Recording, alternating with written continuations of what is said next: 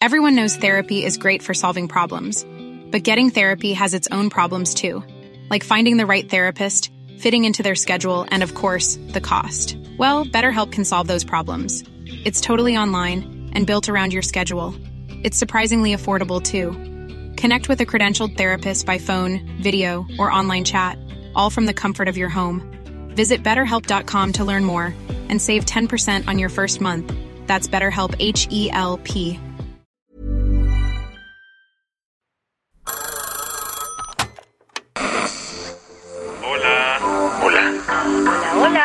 ¿Estás ahí? ¿Quieres saber lo que está pasando en tu país y en el mundo en, pocos, minutos?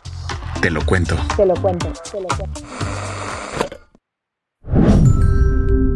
Hoy es lunes 23 de enero de 2023 y estas son las principales noticias del día. Te lo cuento. Tras recibir saludos de varios futbolistas en TikTok, Adán Augusto López dijo gracias, pero no gracias, pues pidió que se respetara la ley, ya que no son tiempos electorales. ¿No te enteraste? Pues el sábado, diferentes futbolistas, entre ellos Miguel Ayun, Giovanni Dos Santos y Braulio Luna, sorprendieron a sus fans tiktokeros. Y no fue haciendo el tren de Shakira, sino que salieron saludando al secretario de Gobernación, Adán Augusto López. Y no fue nada más por buena onda, pues los jugadores quisieron respaldar al funcionario y mostrar su apoyo para la disque carrera presidencial del próximo año. ¿Qué? Sí, a nosotros también nos sonó a cuando varios influencers y famosos dijeron que votarían por el Partido Verde en redes. Pero ahora los mensajes fueron a favor de Adán Augusto López. Por su parte, Layun dijo: Amigo Adán Augusto, te quiero mandar un fuerte abrazo, desearte todo lo mejor para este año, cuídate mucho, que vengan cosas muy fregonas. Los otros dos mensajes fueron un poco más apegados. Secretario Adán, ¿cómo estás? Soy Giovanni Dos Santos y estoy muy a gusto con su amistad. Le mando un fuerte abrazo. Adán Augusto, ¿cómo estás? Te mando un saludo.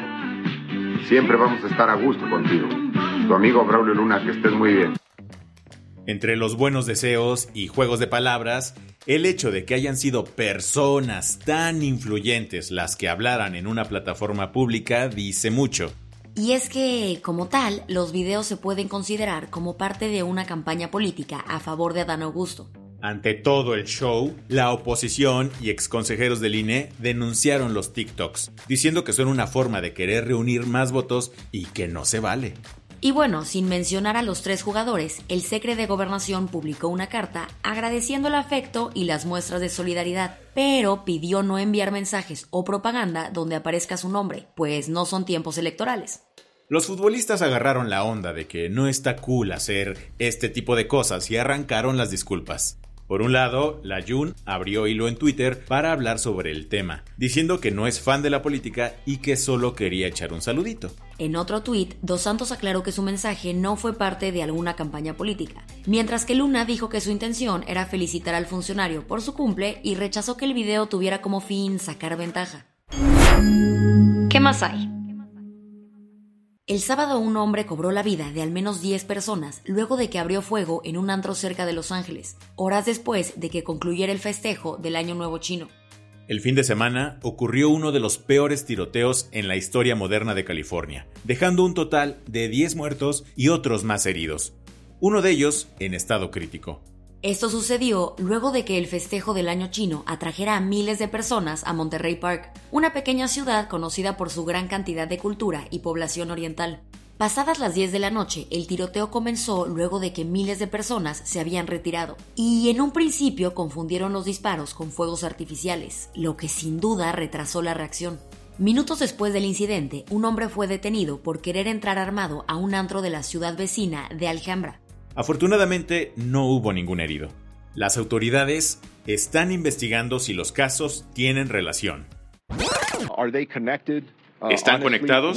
Honestamente todavía no tenemos la respuesta. Podría o no ser. Por la noche, la policía dio a conocer que localizó sin vida al atacante, identificado como Hu Can Tran, de 72 años. Lo hallaron dentro de una camioneta blanca que coincidía con el vehículo sospechoso. Las que tienes que saber. La Fiscalía de la Ciudad de México confirmó que María Ángela Holguín fue localizada con vida. María Ángela, una adolescente de 16 años, desapareció el pasado 19 de enero en un paradero de la estación del metro de Indios Verdes. Sin embargo, tras 48 horas sin saber de ella, las autoridades municipales la encontraron en Nezahualcóyotl, en el Estado de México. Actualmente la Fiscalía se encuentra haciendo una evaluación física y psicológica de María Ángela para determinar el estado de salud en el que se encuentra. Juan Antonio Vera Carrizal, el exdiputado del PRI que ordenó quemar con ácido a la saxofonista María Elena Ríos en Oaxaca, salió de la cárcel. Juan Antonio Vera, quien estaba en prisión preventiva desde 2020 por la agresión hacia su expareja sentimental, María Elena Ríos, logró el arresto domiciliario. Queda pendiente el juicio oficial para saber exactamente cuánto durará su condena. La abogada de Ríos acusó al juez Pacheco de darle el visto bueno a las supuestas pruebas del exdiputado para permanecer arrestado en casa. A través de Twitter, Ríos dijo que pretenden hacerlo pasar por enfermo. La tercera es la vencida. Después de casi 13 horas de cateos, el FBI encontró nuevos documentos clasificados en casa de Joe Biden. Este viernes, los agentes del FBI le tomaron la palabra al presi, quien se ofreció a que le hicieran la búsqueda pactada, y una vez más se comprobó que quien busca, encuentra. El equipo de búsqueda halló documentos confidenciales de cuando Biden era senador y vicepresidente, además de notas manuscritas que escribió de 2009 a 2017.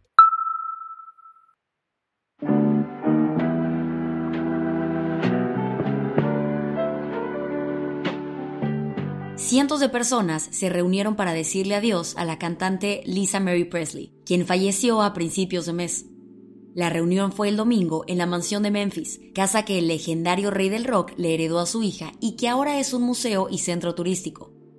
Las personas sostenían flores y carteles mientras el servicio cantaba el rolón de Amazing Grace para conmemorar a la cantante. La del vaso medio lleno. El argentino Facundo Cabrera creó carbón a base de desechos de arroz. ¿Por qué es relevante? En el país del asado, donde el carbón se consigue de árboles nativos, llegó el emprendimiento de Cabrera a decirles comper. Facundo descubrió que se podía producir carbón a partir del desecho del arroz. Su idea, que nombró como Brass Up, demostró ser 100% sustentable y rentable, y podría ayudar a combatir la deforestación de la zona. Con esto cerramos las noticias más importantes del día. Yo soy Isabel Suárez. Y yo soy Baltasar Tercero. Gracias por acompañarnos hoy en Te lo cuento. Nos escuchamos mañana. Con tu nuevo shot de noticias. Chao.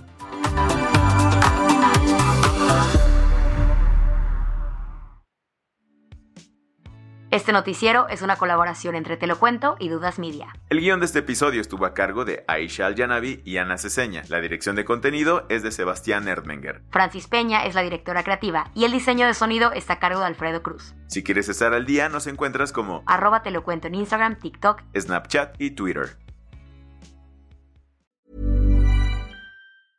Hey, folks, I'm Mark Marin from the WTF Podcast, and this episode is brought to you by Kleenex Ultra Soft Tissues, your ally to help tackle your allergy symptoms this season. I love the change of seasons, but nobody loves pollen and all those other things floating in the air that make you sneeze during this nice weather. Kleenex Ultra Soft Tissues are hypoallergenic and allergist approved, so fight back against watery eyes and runny noses without worrying about irritating your skin. For this allergy season, grab Kleenex and face allergies head on.